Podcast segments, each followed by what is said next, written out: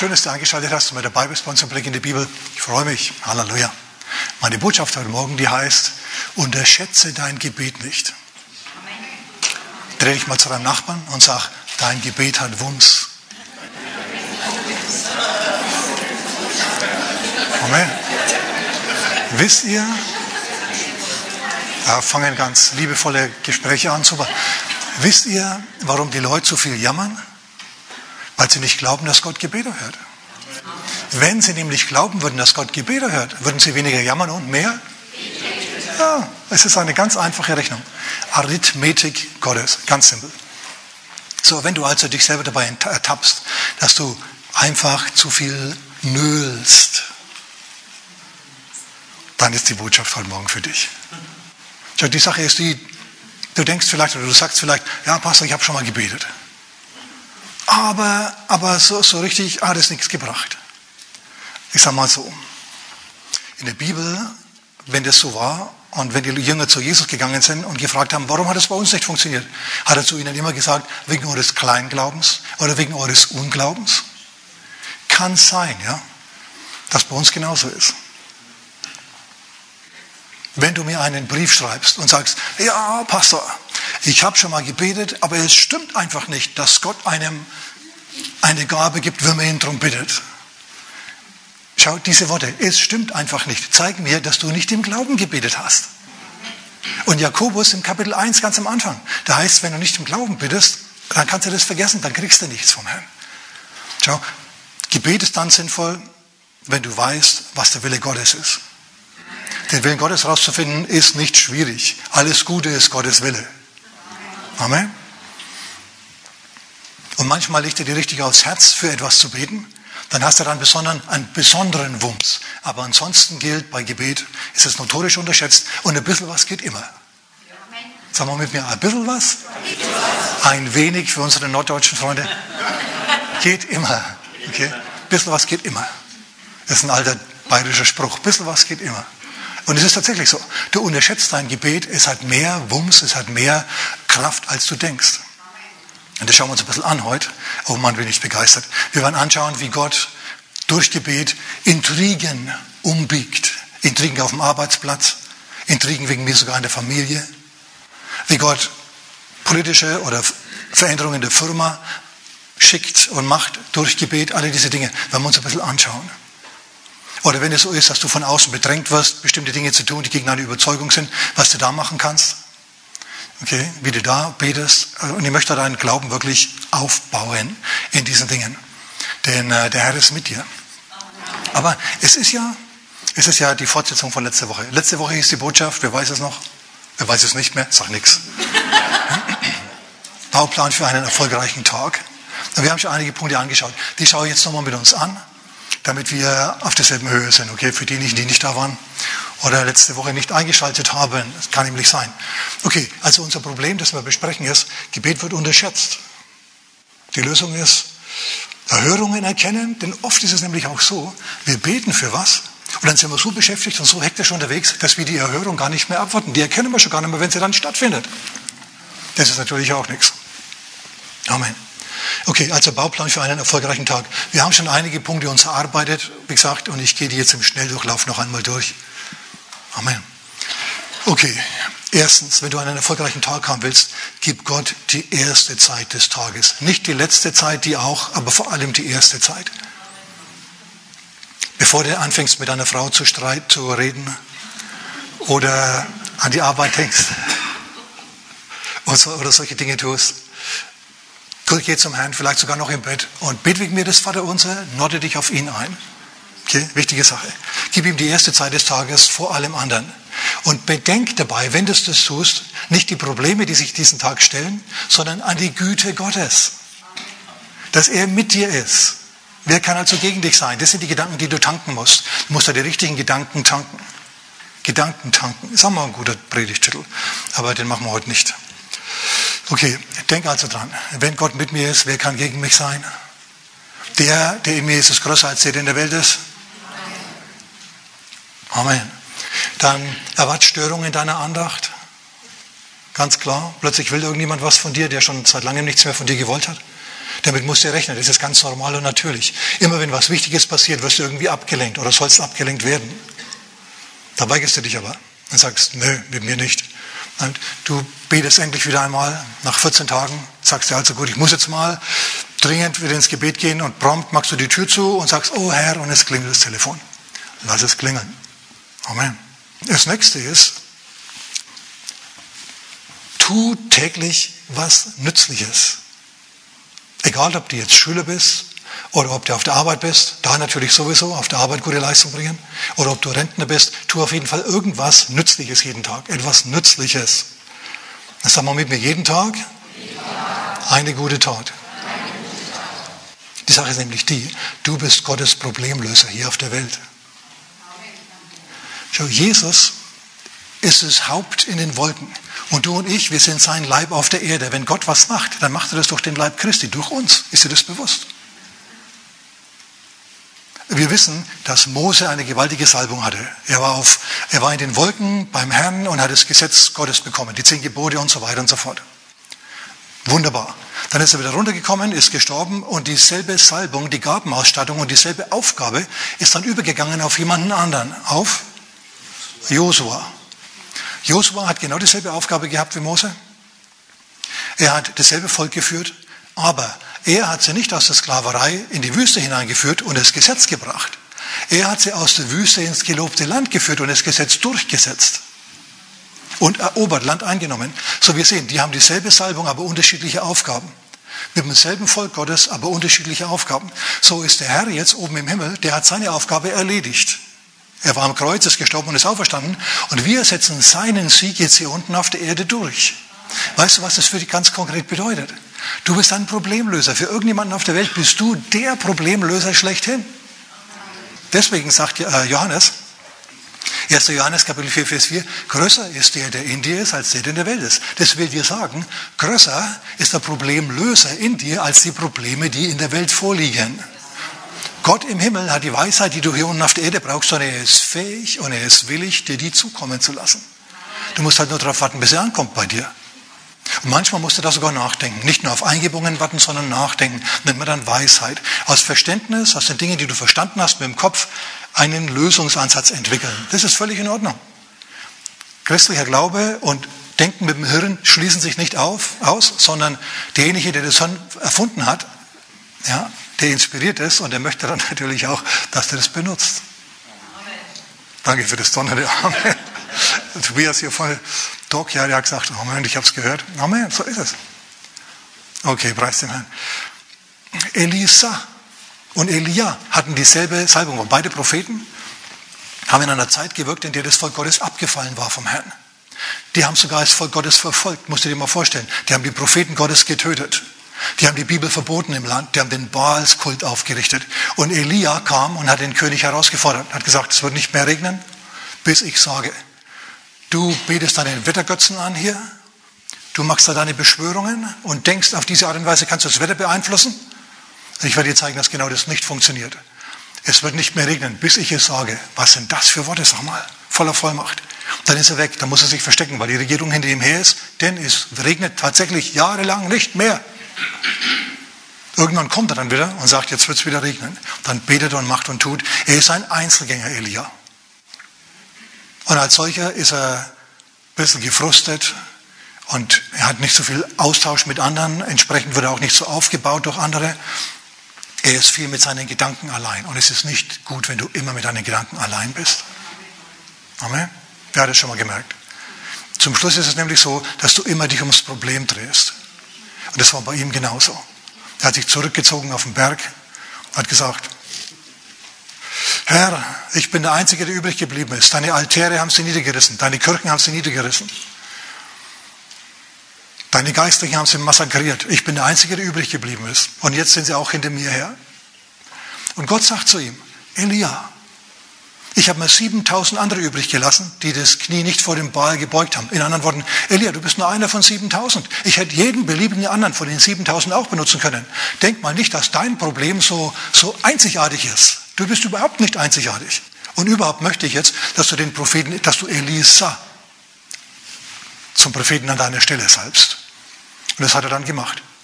Und auf was ich raus will, ist folgendes. Elia war Einzelgänger, Elisa war leutselig. Der saß mit den Leuten im Bierzelt und hat geschunkelt. Also würde jetzt zum Beispiel mir im Traum nicht einfallen, Elia erst recht nicht, der hätte gebetet, dass das Zelt zusammenfällt. Elisa war völlig anders. Der hat sich gedacht, ach, ich setze mich jetzt zu denen hin und dann habe ich auf diese Art und Weise Einfluss. So war der drauf. Selbe Aufgabe, völlig anderer Ansatz. Merkt ihr das? Ja, bei Johannes und bei Jesus war es so ähnlich. Jesus selber sagt, Johannes hat Austerität gepredigt. Enthaltet euch. Tut Buße, Nattern, Ottern gezücht. Und die Leute haben das gehört und haben gesagt, oh ja, ja. Aber der meiste Teil, der größte Teil hat gesagt, der, der, der spinnt ja, der ist vom Teufel. Dann kam Jesus und Jesus hat Wasser in Wein verwandelt, nicht Wein in Wasser, sondern Wasser in Wein. Johannes hätte Wein in Wasser verwandelt. Jesus verwandelt Wasser in Wein. Völlig anderer Ansatz, ihr merkt es. Und er tanzt auf der Hochzeit mit und er ist leutselig wie Elisa seiner Zeit. Und, von, und beide haben sie abgelehnt. Und Jesus sagt es. Der eine, der, hat, der, hat, der war Asket und ich, ich bin mitten unter den Leuten. Und zum einen sagen sie, der hat einen Teufel, weil er nichts isst. Und zum anderen, also Heuschrecken und wilden Honig, Honig, ja. Und ich, ich esse und ich trinke. Und mich nennen sie auch vom Teufel. Also man kann es ihnen nicht recht machen. Auf was ich raus will, ist, dass Gott benutzt dich so, wie du bist. Du bist anders als Jesus, aber du hast eine Salbung von ihm, seine Hand liegt auf dir zum Segen für andere. Okay, also deshalb unbedingt fest, ganz, ganz wichtiger Punkt. Wenn du gar nichts anderes mitnimmst, ist ein fundamental wichtiger Punkt. Du bist immer angeschlossen an den Herrn, seine Weisheit fließt durch dich, deswegen kannst du ja, Tag, am Tag immer wieder mal innehalten und ihm danken, aber da komme ich noch drauf, ich bin noch nicht so weit.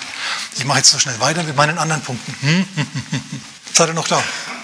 Okay, der nächste Punkt ist, erwarte Dämpfer. Es gibt Leute, die dich nicht mögen, einfach weil du du bist. Oder weil sein Name, der Name Christi, über dich genannt ist. Aber ist mir alles schon begegnet. Okay, ich stand schon da, einer gegen 18 andere, die auf mich eingeredet haben oder eingebrüllt haben und ich stand da als Christ und habe gedacht, hey, super, ich muss was richtig machen, dass die so gegen mich sind. Ja? Also wie gesagt, ich habe nichts Schlimmes oder Schlechtes getan, ich habe nur gesagt, ich bin Christ und das war's dann.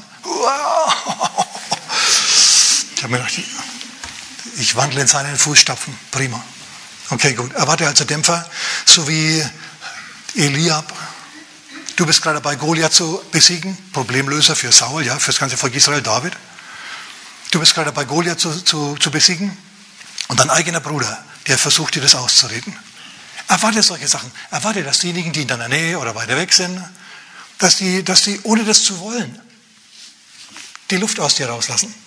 Aber jetzt weißt du das und jetzt, jetzt erlaubst du das nicht mehr. Jetzt sagst du, ich weiß da Bescheid, muss ich mir nicht anziehen. Und du bleibst innerlich beim Herrn und lässt die anderen sein, wie sie sind. Amen. Okay, gut. Erwarte also Dämpfer, das ist ganz normal. Sag Nein zu unwesentlichen Dingen. Ich habe schon erwähnt, zu viel TV am Abend und vor allem auch, ganz wichtiger Punkt, misch dich nicht in andere Leute Angelegenheiten ein. Samuel, äh, Salomo sagt in Sprüche Kapitel 26, Vers 17, der greift einen Hund bei den Ohren einen wilden Hund, einen dahergelaufenen Hund bei den Ohren, der sich in einen fremden Streit einmischt. Ja, du denkst, du weißt ganz klar, was Sache ist, denn es ist offensichtlich. Und dann musst du also die Seite des Richtigen einnehmen und stellst fest hinterher, du bist geleimt worden. Schwierige Sache. Ich lese zurzeit die Biografie von einem Afghanistan-Veteranen, Deutschen, und der hat durch sein Fernglas, durch seine Optik auf dem, auf, auf dem Gewehr, hat er gesehen, wie in 350 Meter Entfernung, was weit ist, also ist eine weite Entfernung, so weit willst du nicht schießen, okay, hat er, hat er gesehen, dass ein, ein Mann, ein Afghane, ein, ein Mädchen, ein kleines Mädchen, auf die, auf die einen brüllt, die tritt, mit Steinen nach ihr wirft und jetzt packt er einen großen Stein und will, will, will, will diesen Stein auf sie werfen. Der sieht es durch die Optik seines Gewehrs. Okay, der, wenn er ein bisschen hochhält und ein bisschen rechnet, dann weiß er, wie er treffen muss. Irgendwas trifft er. Dann denkt er sich, nee, ich kann ihn nicht erschießen, also hält er auf die Mauer daneben. Und plötzlich klopft ihm jemand auf die Schulter. Und er schaut und es ist ein Feldwebel, der, der sagt, also der, der schüttelt den Kopf und sagt, mag's nicht. Auch wenn du daneben schießt, wir kriegen nur Probleme dadurch. Und er hat gedacht, du kannst mal Gedanken lesen, war Feldwebel. Der Feldwebel hat gesagt, wenn da Schaden entsteht, wenn die herausfinden, wer das war. Und es ist ziemlich leicht herauszufinden, weil du schießt von oben nach unten. Also von der Höhe oben runter ins, in, ins Dorf. Dann sagst du, mein Feldwebel hat mir das befohlen. Ich drehe das schon wieder hin, aber gleichzeitig haben wir dann die ganze, das ganze Volk der Afghanen gegen uns in diesem Dorf da unten und wir machen uns nur Schwierigkeiten. Das ist richtig. Dieser Feldwebel hatte recht. Dann hat er nochmal durch die Optik geschaut und da waren sie weg. Es war wie eine Versuchung, verstehst du? Wir wissen nicht immer genau, was sich abspielt. Deswegen beten wir, dass der Wille Gottes passieren möge bei Dingen, die wir nicht verstehen. Aber wir reden, wir, wir ergreifen nicht leichtfertig eine Seite in einem Konflikt, weil wir nicht Bescheid wissen. Amen. Das heißt nicht, wenn es offensichtlich ist, okay, wenn die eine Seite vergewaltigt und mordet, dass wir uns da nicht dagegen aussprechen, ist ja logisch.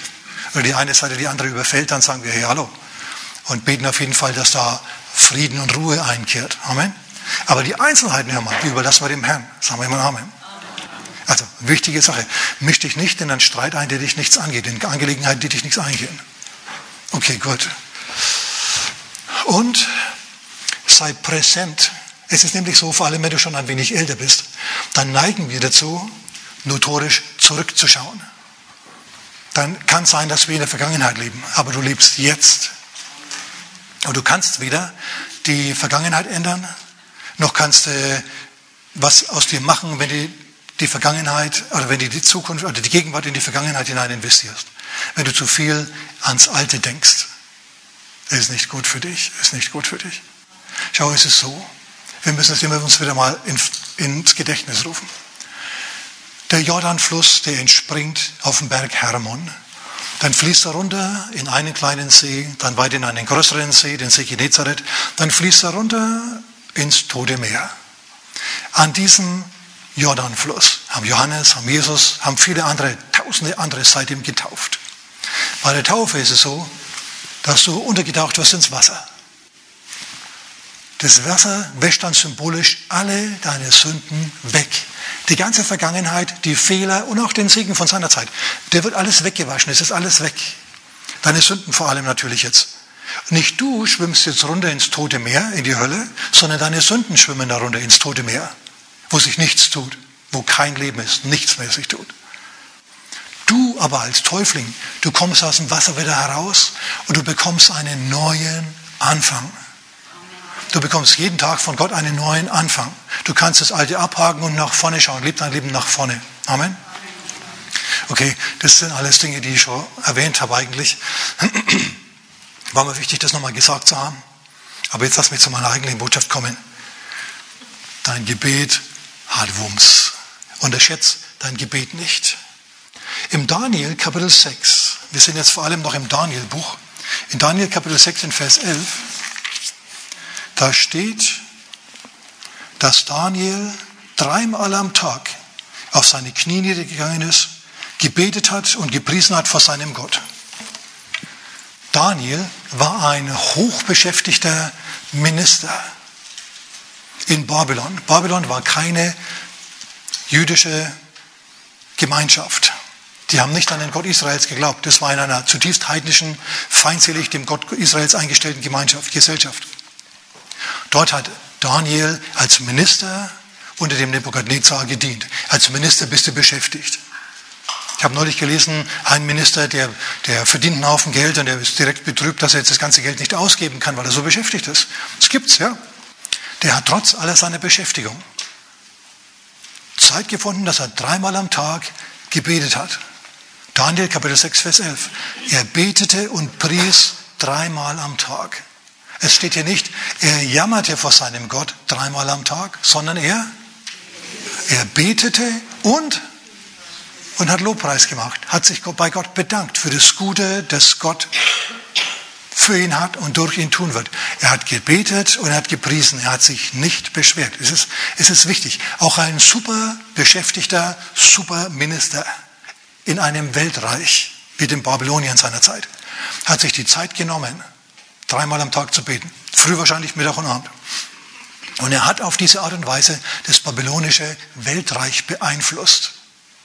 Der Bein hatte, Herrscher der Welt, namens Nebukadnezar, der seinerzeit nach Israel gekommen ist und nach Judäa gekommen ist und das ganze Land kassiert hat, den König in Fesseln gelegt hat, seine Kinder getötet hat, ihn selber geblendet hat, das ganze Volk gefangen geführt hat nach Israel, nach, äh, nach Babylon, ganz Israel nach Babylon gefangen geführt hat. Dieser selbe Nebukadnezar, der endet zum Schluss auf seinen Knien und lobt und preist den Gott Israels. Ich sage euch, im Hintergrund hat Daniel gebetet. Er hat für die Regierung gebetet. Es steht hier nicht ständig, dass Daniel für die Regierung gebetet hat. Es steht nur da, dass er dreimal gebetet und gepriesen hat. Den Rest müssen wir uns dazu denken. Wir müssen Rückschlüsse ziehen. Wir müssen wie Columbo oder wie Sherlock Holmes draufkommen. Ah, der hat gebetet und es hat sich was getan. Sag mal mit mir, wenn du betest, tut sich was. Du sagst, ja, aber Pastor, ich bin kein Minister in einem Weltreich. Zum Glück sage ich jetzt mal. Für dich ist es leichter. Du bist nur Vorstand einer Familie oder als Mutter über deine, über deine Kinder gesetzt. Oder du bist in der Firma. Dann kannst du dein Weltreich namens Firma, namens Familie durch Gebet beeinflussen. Das Prinzip ist dasselbe. Es gilt für Weltreiche, wie für Familien, wie für Firmen, wie für Gemeinden, wie für Parlamente und so weiter. Amen. Also, du musst dir Zeit hernehmen, dreimal am Tag wenigstens, um zu beten. Wenn du das nicht bewusst festsetzt, diese Zeit, dann wirst du die nicht einhalten, weil du immer einen Grund hast, das nicht zu machen. Du wirst immer zu beschäftigt sein. Aber ich sag mal, wenn du nicht Zeit hast, dreimal zu beten am Tag, dann bist du zu beschäftigt. Okay? Du musst die Zeit dir hernehmen, um vor den Herrn zu gehen. Und dort nicht zu jammern, sondern zu beten und zu preisen. Amen. Und dann wird bei dir genau dasselbe passieren wie bei Daniel. Wir haben sogar einen besseren Bund als Daniel. Gute Güte. Wir haben einen besseren Bund als er. Er ist im Alten Testament unterwegs und du, du bist angeschlossen an den leibhaftigen Christus im Himmel. Also du hast einen Vorteil, du hast einen gewaltigen Vorteil. Gott erhört dich noch lieber als den alten Daniel seiner Zeit. Halleluja. So jetzt unterschätzt dein Gebet nicht, sondern bet. Bisschen was geht immer. Sag mal mit mir. Bisschen was? Geht immer. Amen. Bisschen was geht immer. Definitiv. Etwas wird sich tun, wenn du einen Mund aufmachst und beten tust. Also, ja, was passiert jetzt? Daniel ist in Babylon.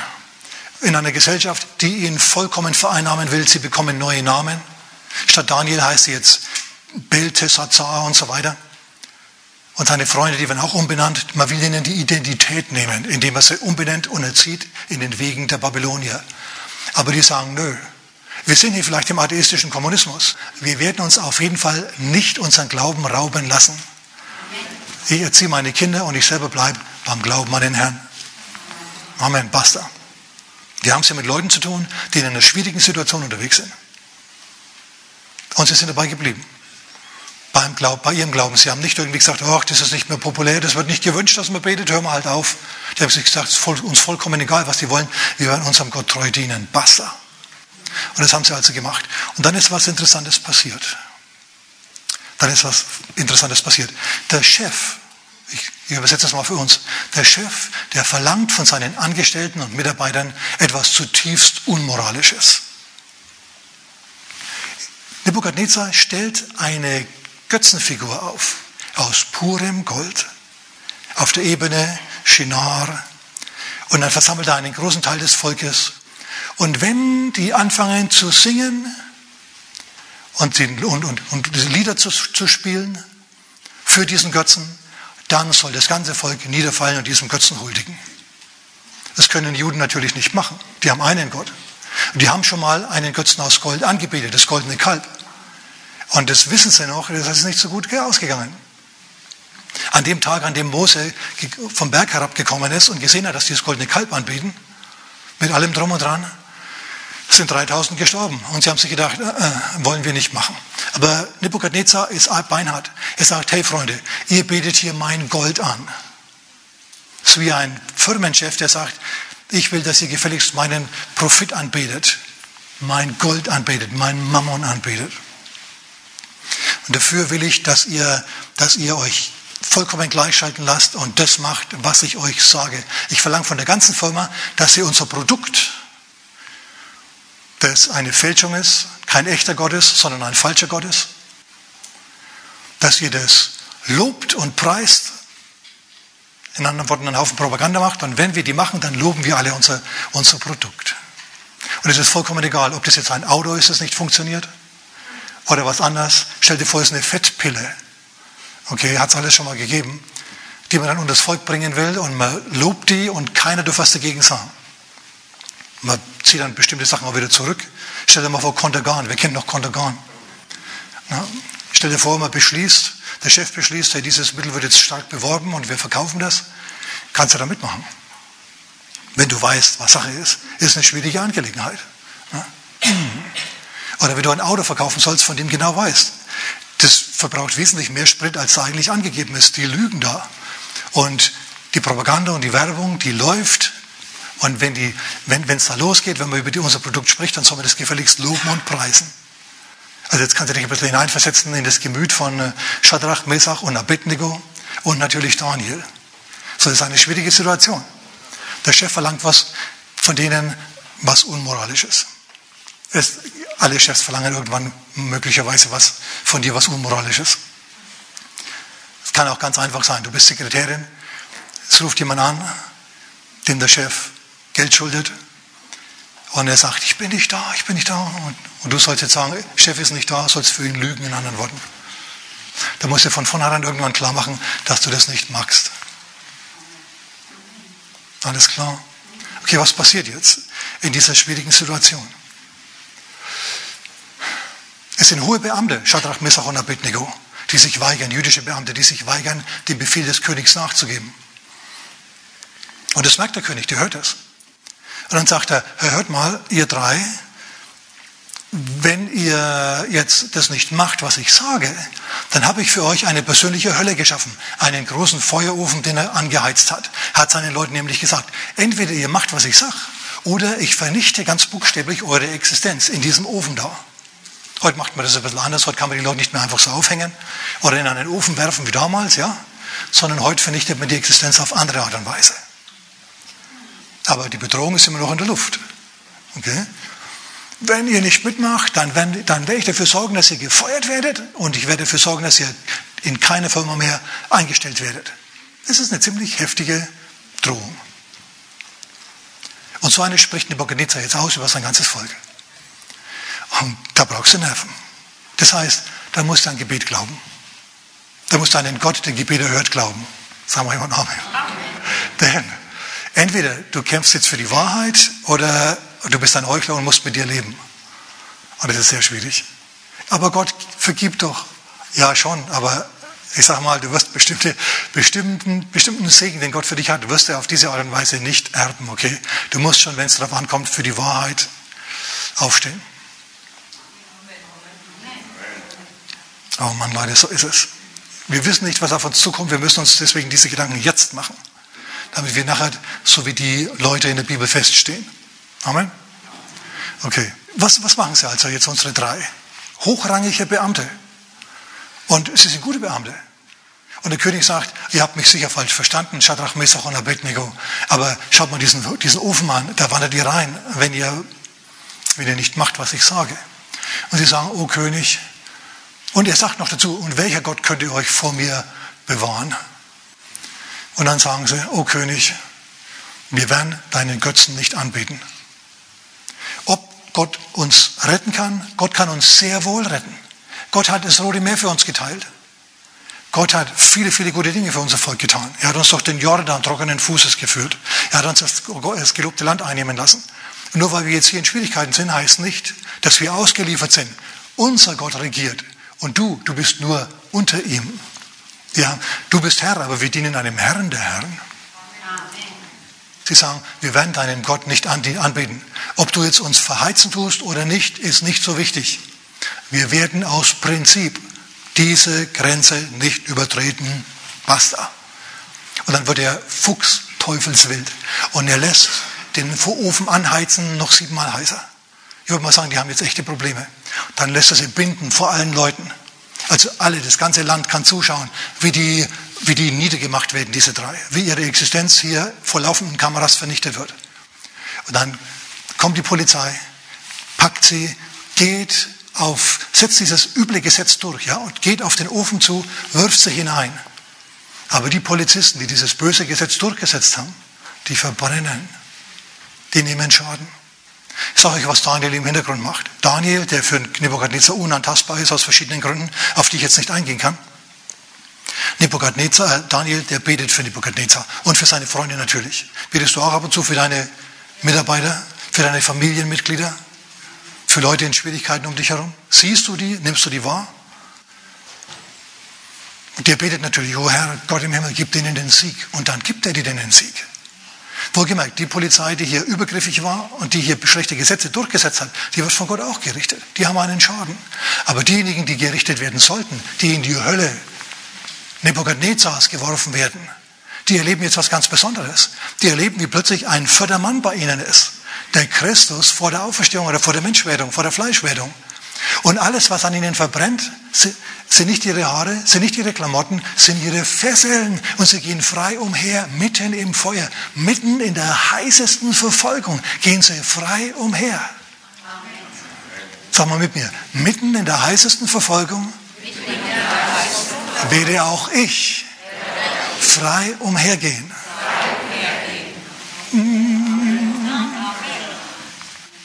Finde ich gut. Und dann sagt der König selber, ja, holla die Waldfee. Kommt mal wieder raus, ihr drei. Und dann kommen sie raus. Und es war an ihnen nicht einmal ein Geruch von Feuer. Es war ihnen, es sie sind vollkommen unbeschadet aus der Verfolgung wieder herausgekommen. Gott hat seine Hand über ihnen gehalten. Halleluja. Wir bleiben in, in Daniel. Ganz, ganz wichtige Sachen. Schau, ähm, politische Veränderung. Manchmal muss es erst schlechter werden, bevor es wieder besser wird. Wir wissen, dass Daniel für seine Regierung gebetet hat, sehr erfolgreich für seine Regierung gebetet hat. Der Nebuchadnezzar hat sich zum Schluss bekehrt zum Gott von Daniel und Shadrach und Messach und Abednego. Er hat ihn gepriesen, das waren die letzten Worte Nebukadnezars, die wir in der Bibel haben. Aber der hatte dann einen Sohn und einen, einen Enkel, den namens Belsazar. In der Zeit war Daniel schon ein alter Mann, aber er hat natürlich immer noch fürs Land gebetet. Nur, es kam trotz seines Gebets ein vollkommen unfähiger Herrscher namens Belsazar an die Macht. Schau, die Aufgabe einer Regierung ist, die Grenzen nach außen zu sichern vor Feinden und nach innen zu sichern vor Gewalttätern und Übergriffen und so weiter. Dass du also auch nachts noch sicher auf den Straßen unterwegs bist. Das ist die primäre Aufgabe einer, einer Regierung. Jetzt war es damals in Babylon so, dass die seinerzeit belagert wurden von den Medern und Persern. Und während sie belagert wurden, hat der König nichts Besseres zu tun gehabt, als die Zeit mit Blödsinn totzuschlagen, ein Saufgelage zu veranstalten. So sicher hat sich der gefühlt hinter seinen dicken, fetten Mauern. Die Mauern Babylons waren so groß, da konntest du Rennen drauf fahren. Die waren richtig dick. Die konntest du nicht einfach so umschießen. Ja? Da hättest du schon ein modernes Artilleriegeschütz gebraucht. Hatten sie aber nicht. So, während die also draußen bereits belagert werden von den Medern und Persern, die in der Folge ein Weltreich errichten, hockt der, hockt der Belsazar in seinem Thronsaal und betrinkt sich. Ein vollkommen inkompetenter, unfähiger Herrscher ist an die Macht gekommen, obwohl Daniel für ihn gebetet hat und für das ganze Land gebetet hat. Also nur weil es mal abwärts geht, heißt nicht, dass alles verloren ist. Es ging auch bei Daniel so, der ein kompetenter Beter war, wie wir schon gesehen haben heute. Amen. Daniel hat in der Zwischenzeit immer noch gebetet. Auch für diesen Mann. Er hat wahrscheinlich gebetet, oh Herr, fähig doch diesen Narren aus dem Amt und gib uns einen besseren. Und dann kam die Nacht des Mittwoch auf Donnerstag, 12. Oktober 539 vor Christus. An dem Tag war es so, dass dieser Belsazar eben dieses Aufgelage mit seinen tausend wichtigsten Ministern und Bürokraten gehabt hat. Und dann hat ihm das nicht gereicht, hier eine öffentliche Orgie zu feiern. Ich meine, es heißt buchstäblich, Daniel Kapitel 5, und der König trank vor seinen tausend Obersten. Wenn ein König öffentlich trinkt, dann hat er einen Specht, meine Damen und Herren. Also wenn du Alkohol trinkst, okay, ich trinke auch Alkohol, aber in Maßen, nicht in Massen, sondern sehr, sehr wenig. Ja, weil ich denke mir, hey, warum auf das Zeug verzichten? Da hat es geschaffen, ist es gut. Aber so wenig, dass ich, das, dass ich da nicht betrunken herumlaufe. Und ich trinke vor allem in der Öffentlichkeit keinen Alkohol. Okay, wenn ich dann ein alkoholfreies Bier trinke, dann drehe ich das immer so hin, dass man auch sieht, dass da alkoholfrei draufsteht. ja, weil Leute denken sich, oh, ich komme gerade aus der Welt, ähm, habe gerade meine ganzen übelsten Süchte und Bedürfnisse und so weiter abgelegt, bin jetzt einigermaßen geheiligt und jetzt komme ich ins Restaurant und da hockt der Pastor und trinkt ein Bier mitten am helllichten Tag. Oh, du kann ich, das kann ich auch. Und dann schluckt der wieder weg, ja. Zum Mittag, drei halbe. Das ist definitiv nicht im Sinne des Erfinders. Also, vor neun schon mal grundsätzlich nicht, jetzt für mich persönlich daheim, ja. Und in der Öffentlichkeit überhaupt nicht. Amen. Und was macht dieser Narr von König? Er trinkt vor seinen Angestellten. Ja.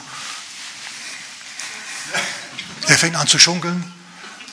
Das gibt's nur einmal, das kommt nie wieder. Ja, das ist so schön, um wahr zu sein. Ja, ganz genau. Pass mal auf, Belsazar, was passiert.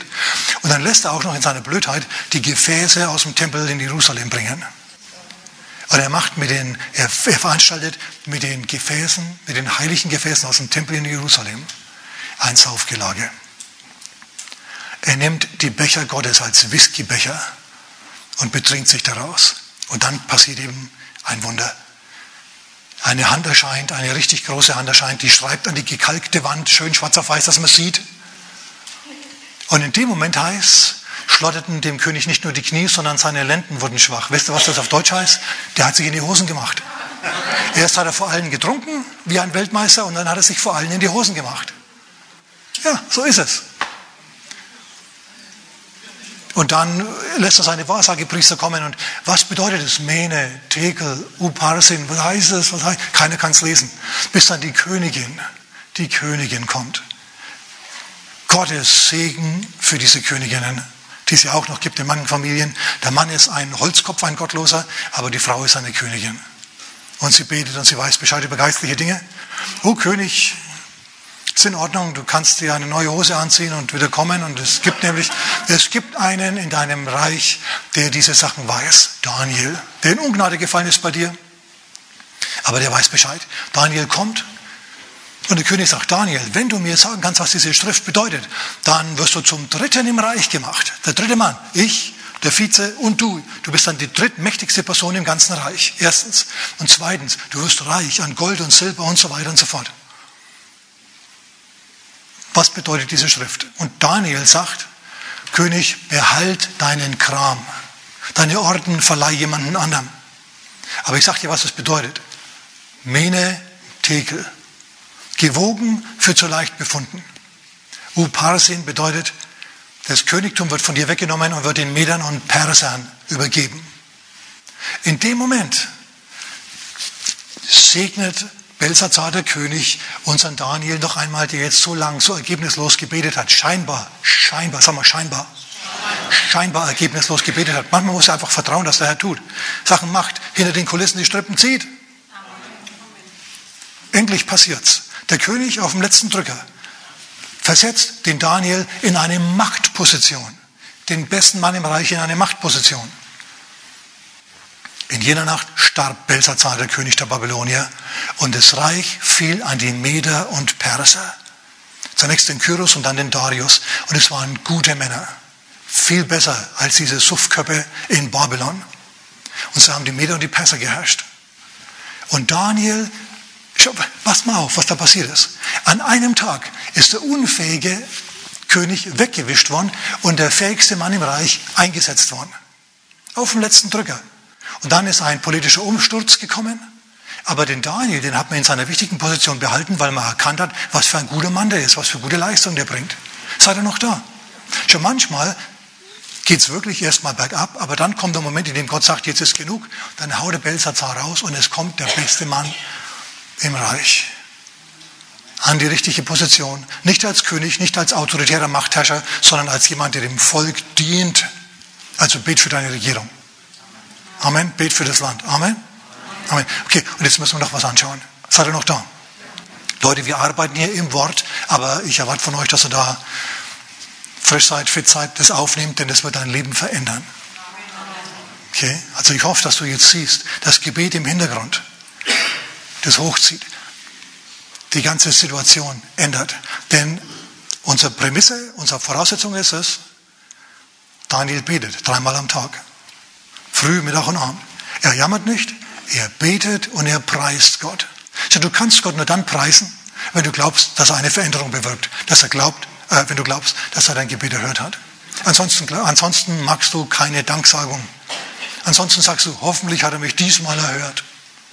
Du Kleingläubiger, du musst da innerlich eben zu dir sagen, hey, entweder das Wort Gottes ist wahr und größer ist der, der in mir ist, und der Herr, der zieht die Strippen, oder ich kann mir das Ganze sparen. Aber deine Lebensqualität leidet dann. Glaub, dass Gott die Sache in der Hand hat, auch wenn es nicht so aussieht. Zum Schluss muss das dir zum Besten dienen, was dir passiert. Wenn du Gott liebst, das heißt, wenn du mit seiner Hand rechnest, wenn du ihm vertraust, wenn du ihm huldigst, wenn du mit ihm gehst. Wie naht man sich Gott, indem er seine Gebote hält? Nicht nur indem er ins Gebet geht, sondern indem er einen bestimmten Lebensstil pflegt, indem er seine, seine Tage so aufbaut, wie ich das jetzt heute Morgen ein wenig darlege. Amen. Bauplan für einen erfolgreichen Tag, da sind wir ja dabei. Amen. Jetzt noch ein Punkt. Wir sind gleich im nächsten Kapitel jetzt bei Daniel. Wir waren in Daniel Kapitel 5, also wir haben angefangen in 3, jetzt sind wir in Daniel Kapitel 5 gewesen, jetzt kommen wir zu Daniel Kapitel 6. In der Zwischenzeit hat Darius das Reich übernommen, Darius der Meder. Darius war ein guter Mann. Er war ein Mann, der Verträge eingehalten hat. Er war ein Mann des Rechtsstaats. Jemand, der Gesetze erlassen hat und dann mussten sich alle an das Gesetz halten. Und der die Gesetze nicht einfach so wieder geändert hat, sondern das Gesetz, solange es existiert hat, ist es durchgesetzt worden. Also es war ein Mann, der kein Tyrann war, sondern ein Mann, der durchs Gesetz geherrscht hat und sich selber dem Gesetz unterworfen hat. Wenn sich eine Regierung an ihre eigenen Gesetze hält, ist es ein Fortschritt. Amen. Höchste Richter haben bei uns festgestellt, dass seit 2015 die Grenzgesetze zum Grenzübergang nicht mehr eingehalten werden. Die Gesetze gibt es, die werden noch nicht mehr durchgesetzt. Warum? Weil, weil man gesagt hat, machen wir jetzt einfach nicht mehr. Darius war da anders. Er hat gesagt, wir haben Gesetze, wenn wir schon welche haben, wir haben uns Mühe gemacht, wir haben darüber nachgedacht, wir, wir erkennen, dass die gut sind für, für das Land, für das Volk, für die Menschen, also setzen wir sie auch durch. So war der, das muss man wissen. Jetzt hat dieser, Daniel, dieser Darius gemerkt, was für ein ausgezeichneter Geist in Daniel war. Und er hat ihn zu drei, einen von drei Ministern gemacht. Diese drei Minister, die hatten 120 Satrapen unter sich, Abteilungsleiter. Also Daniel war ein Manager in einer großen Firma und er hatte 120 Abteilungsleiter unter sich, zusammen mit eben noch zwei anderen Managern, drei Manager. Ein Firmenchef, drei Manager, 120 Abteilungsleiter. Und jetzt ist er besser als alle anderen, dieser Daniel. Und es macht die anderen fuchsig. Daniel wird jetzt verfolgt, nicht weil er böse ist, sondern weil er gut ist. Er wird gemobbt auf der Arbeit, nicht weil er schlechte Arbeit leistet, sondern weil er gute Arbeit leistet. Wenn jemals jemand gemobbt worden ist, dann Daniel. Denn in der ganzen Firma ist nur der Chef hinter ihm. Der Chef liebt ihn. Für den Chef kann er nichts falsch machen. Der Chef fördert ihn nach, nach, nach Kräften. Aber seine zwei Managementkollegen, sind gegen ihn und alle 120 Abteilungsleiter sind auch gegen ihn. Du, wenn von der Leitungsebene 99,9 Prozent gegen dich sind, dann hast du ein Problem, wenn dir Gott nicht hilft. Und sie haben nachgeschaut, wie können wir denen jetzt also die Flügel stutzen. Die waren von Neid bewegt. Und sie haben festgestellt, wir können nichts gegen ihn finden, denn er hat gute Arbeit geleistet. Er macht gute Arbeit. Mach auch du gute Arbeit. Egal was du tust, mach gute Arbeit. Dann rede ich mal zu deinem Nachbarn und sag, mach gute Arbeit. Tu was Nützliches am Tag. Amen. Was passiert jetzt? Jetzt, ähm, jetzt sagen sie, wir können nichts gegen den finden. Das ist also alles wasserdicht, was der macht, gute Arbeit. Es sei denn, wir finden was im Gesetz seines Gottes. Gottlose Menschen agitieren gegen die Gottseligen. Und jetzt kommen sie zum König und sagen zum König, O König, lebe ewig. Sie schmieren ihm also ordentlich Honig ums Maul und sagen, König, erlasse doch ein Gesetz, dass in den nächsten 30 Tagen keiner zu irgendeinem Gott beten darf, außer zu dir. Und der König hat sich gedacht, ich habe schon was Göttliches an mir, das stimmt, ja. er, hat nicht gemerkt, dass sie ihn überhaupt nicht mögen. Dass es überhaupt nicht um ihn, den König, geht, sondern dass es um Daniel geht. Das hat er nicht gemerkt. Er hat sich wirklich gedacht, die mögen ihn so sehr und die halten so viel von seiner Sonderbegabung als König, dass sie ihn jetzt also dadurch auszeichnen und ehren wollen, dass sie Gebet verbieten nur an ihn. Den König durfte man anbeten. Also alle anderen Götter durfte man nicht anbeten, nur den obersten Politiker, den durfte man anbeten. Personenkult hoch drei. Und er sagt, ja gut, also für 30 Tage, für 30 Tage können wir es mal durchgehen lassen. Ja, es war ein Quatsch, dieses Gesetz, aber ich, ich verstehe euch. Ihr liebt mich so sehr. Naiv, naiv war der Mann. Und dann passiert's. Das Gesetz wird erlassen. Es darf nicht mehr gebetet werden, außer zum, außer, außer zum König. Und was macht unser Daniel? Kapitel 6, Vers 11, wir haben es heute schon gelesen. Daniel hat dieses Gesetz zur Kenntnis genommen, hat sich gedacht, hat das Fenster aufgemacht das Fenster war sozusagen das Internet seiner Tage. Hat sich hingekniet und hat gelobt und gepriesen und dreimal am Tag gebetet, wie er es bisher tat. Der hat sich um dieses Gesetz einen Dreck gekümmert. Stell dir das mal vor. Weil er erkannt hat, dieses Gesetz ist, ist, ist Blödsinn, ist grob, mutwillig, hat überhaupt keinen Sinn, keinen Zweck, dient nichts, also nur mir zu schaden. Er hat sich drüber weggesetzt. Basta. Hm. Muss man erst mal können. Wenn plötzlich Gesetz ist, dass du deinen Nachbarn verpfeifen sollst, anschweizen sollst, denunzieren sollst, weil er was macht, was die Regierung gerade zur Zeit für 30 Tage verboten hat. So eine Sache. So eine Sache. Gut, auf jeden Fall, das ist ja der Grund gewesen, weshalb die dieses Gesetz erlassen haben. Die sehen also durchs Fenster, wie Daniel betet. Früh, Mittag und Abend. Und jetzt ist also die Katze im Sack. Jetzt haben sie ihn. Und sie stürzen zum König und sagen, oh König, lebe ewig. Dieser Dingsbums, wie heißt er gleich wieder, dieser, dieser, dieser Daniel, der übertritt ein Gebot, der tritt es mit Füßen, der hasst dich, der mag dich nicht, der ist ein Rebell, der ist gegen dich, der arbeitet gegen dich, König, der hält deine Gesetze nicht ein. Und du weißt doch, Gesetz ist Gesetz, der Rechtsstaat ist Rechtsstaat. Da müssen wir jetzt leider eingreifen, König. Hast du nicht ein Gesetz erlassen? Ununterschrieben. Dass man zu niemandem beten darf. Du bist jetzt im Zugzwang, König, du musst jetzt, du musst jetzt. Schaff diesen Daniel weg. Was ist die Strafe? Oh, die Strafe ist Löwengrube, König Löwengrube. Und Darius merkt, wie der Hase läuft. Und er ist sowas von enttäuscht von seinen Mitarbeitern. Er denkt sich, oh Mann, am, am, am besten wäre, ich würde euch alle, 120 Satrapen und euch zwei Minister, ich würde euch alle rausschmeißen. Manager, Abteilungsleiter, ich müsste euch alle rausschmeißen, denn ihr habt überhaupt nicht das Wohlergehen der Firma im Sinn, sondern nur euer eigenes. Ihr handelt von Neid bewegt. Das ist böse, das ist falsch. Und er merkt, er hat genau einen guten Mann in der Firma und alle anderen sind bedenklich, sind charakterlos. Was passiert jetzt? Der König lässt den Daniel holen und sagt, Daniel, was ist? Hast du? Daniel nickt. Ja gut, er muss jetzt in der Löwengrube. Denn ich kann das Gesetz nicht rückgängig machen. Ansonsten stehe ich da und keiner glaubt mehr, dass die Gesetze wichtig sind. Rechtsstaat ist Rechtsstaat. Möge doch dein Gott, dem du Tag und Nacht bittest, zu dem du Tag und Nacht flehst und den du Tag und Nacht bittest, möge er dich doch bewahren. Schaut, der Darius fängt an zu beten und zu hoffen. Zu Gott, zum lebendigen Gott. Daniel, ich hoffe mal, dass deine Gebete einen Wert haben. Ne, denn dein Gott ist jetzt unsere eigene Hoffnung. Wir haben seine Grube gegraben, genauso wie dir auch. Daniel wird in die Grube hinabgelassen und er legt sich hin und er schläft. Und der König, der kann nicht schlafen. Daniel in der Löwengrube schläft. König, umgeben von seinen schönen Frauen im Harem, kann nicht schlafen. Edge, möchte man sagen. Aber er hofft und wahrscheinlich betet er auch selber zum Gott Israels. Gib doch diesem Daniel den Leb, das Leben, der ist der Einzige, der es wert ist, hier meine Geschäfte zu führen.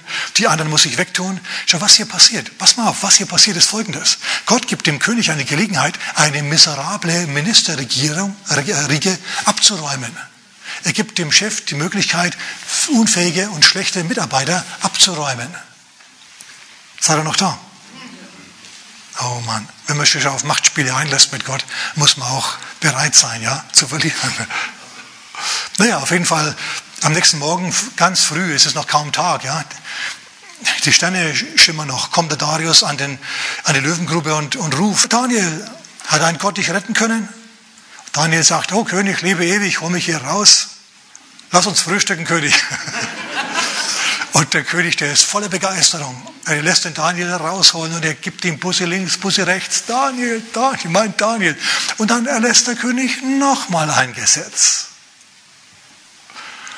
Diejenigen, die mir hier diese Falle gestellt haben, alle mit Kind und Kegel müssen jetzt in die Löwengrube.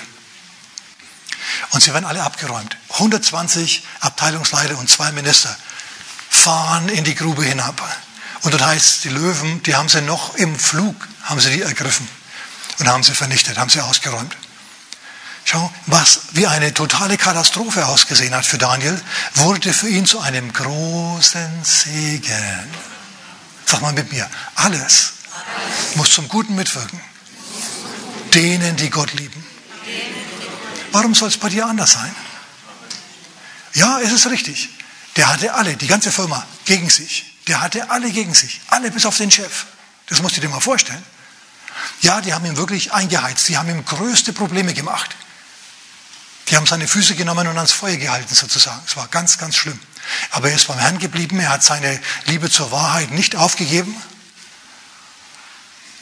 Obwohl es schwer war, ist er bei der Wahrheit geblieben und hat sich, hat auf den Herrn vertraut. Und der Herr hat das Schlimme, Schlimme hingewendet und zu einem großen Segen gemacht. Wenn er das für Daniel gemacht hat, dann macht er das für dich als im Blut Christi gewaschenes Kind Gottes auch. Alles, was du machen musst, ist leben wie Daniel. Jesus ernsthaft nachfolgen. Amen. Oh Mann, also ich weiß nicht, wie es euch geht, aber mich persönlich erbaut sowas, wenn ich das lese. Und mir da meine Gedanken mache. Schau, ich setze mich vor die Bibel hin, lese die Begebenheit und fange dann an, drauf zu glotzen. Zu starren um mir Gedanken zu machen. Was sagt uns das? Was sagt mir das? Was sagt den Leuten das? Warum hat er das in die Bibel geschrieben? Und dann, und dann kommt man drauf, wenn man sich ein wenig anstrengt. Halleluja. Ich möchte, dass es deinen Glauben erbaut, dein Gebet dynamisiert, dass es mehr wird und gehaltvoller und kraftvoller, glaubensvoller wird. Amen. Okay, lass mich die restlichen zwei Punkte noch abhaken. Das geht jetzt ganz schnell. Ich bin jetzt fertig. Atme am Tag den Geist des Glaubens. Bet jeden Tag, wenigstens dreimal, frühmittags und abends. Amen. Und wenn du das tust, atme den Geist des Glaubens. Gott ist mit dir, auch wenn es nicht so aussieht. Vertraue ihm drauf, dass er es schon hinbiegt. Wenn Gott für mich ist, wer kann gegen mich sein? Daniel hat es bewiesen. Nichts und niemand. Alles, was du machen musst, ist vor Gott mit einem gereinigten Gewissen leben und dann wird es was mit dir. Sei dir bewusst, dass du einen Bund hast mit Gott. Du bist losgekauft vom Fluch des Gesetzes. Der Segen Abrahams ist dir erkauft. Was ist der Segen Abrahams? Noch im Alter sind sie saftvoll und grün. Abraham starb in gutem Alter, nicht in schlechtem Alter. Dem ging es auch noch gut, als er alt war. Alt und der Tage satt. Und nicht nur das, er war auch wohlhabend und er war gesegnet. Und ja, er hatte eine schwierige Familie. Er hatte Lumpen in seiner Familie. Aber Gott hat sie sich trotzdem zur richtigen Zeit geschnappt. Also vertraue auch du drauf, dass es bei dir genauso sein wird. Amen. Halleluja. Und Gott führt dich alle Zeit im Triumphzug umher. Bitt Gott, dich zu erfüllen mit aller Kraft am wenigen Menschen nach dem Reichtum seiner Herrlichkeit. Dass du stabil und kraftvoll bist in deinem Herzen. Amen. Und dann, wenn du am Abend im Bett liegst und die Augen zumachst, dann lass den Tag nochmal Revue passieren, schau ihn dir nochmal an, prüf deinen Tag kurz und kannst dir dann zu dir selber guten Gewissen sagen, gut getan, gut gemacht, du guter und treuer Knecht. Hast du an dem Tag was Nützliches gemacht, kannst du das abhaken. Dann ist es in Ordnung. Dann hast du einen erfolgreichen Tag gehabt. Dann kannst du zufrieden mit einem Lächeln auf den Lippen einschlafen. Schlaf jetzt nicht ein, wir beten jetzt noch miteinander falls du Jesus noch nie in dein Leben eingeladen hast, aber Appetit hast auf dieses Leben mit ihm, auf diesen Segen. Dass der Mist in deinem Leben von Gott übernatürlich umgestaltet wird in Segen. Mist in Dünger verwandelt wird. Dann bete einfach mit mir. Lass uns alle miteinander beten. Sag mit mir, Herr Jesus, Herr Jesus Vergib mir meine Sünden und komm in mein Herz. Mach mich neu und gib mir ewiges Leben. Amen. Der erste Schritt ist getan. Jetzt folgt Jesus nach. Gottes Segen.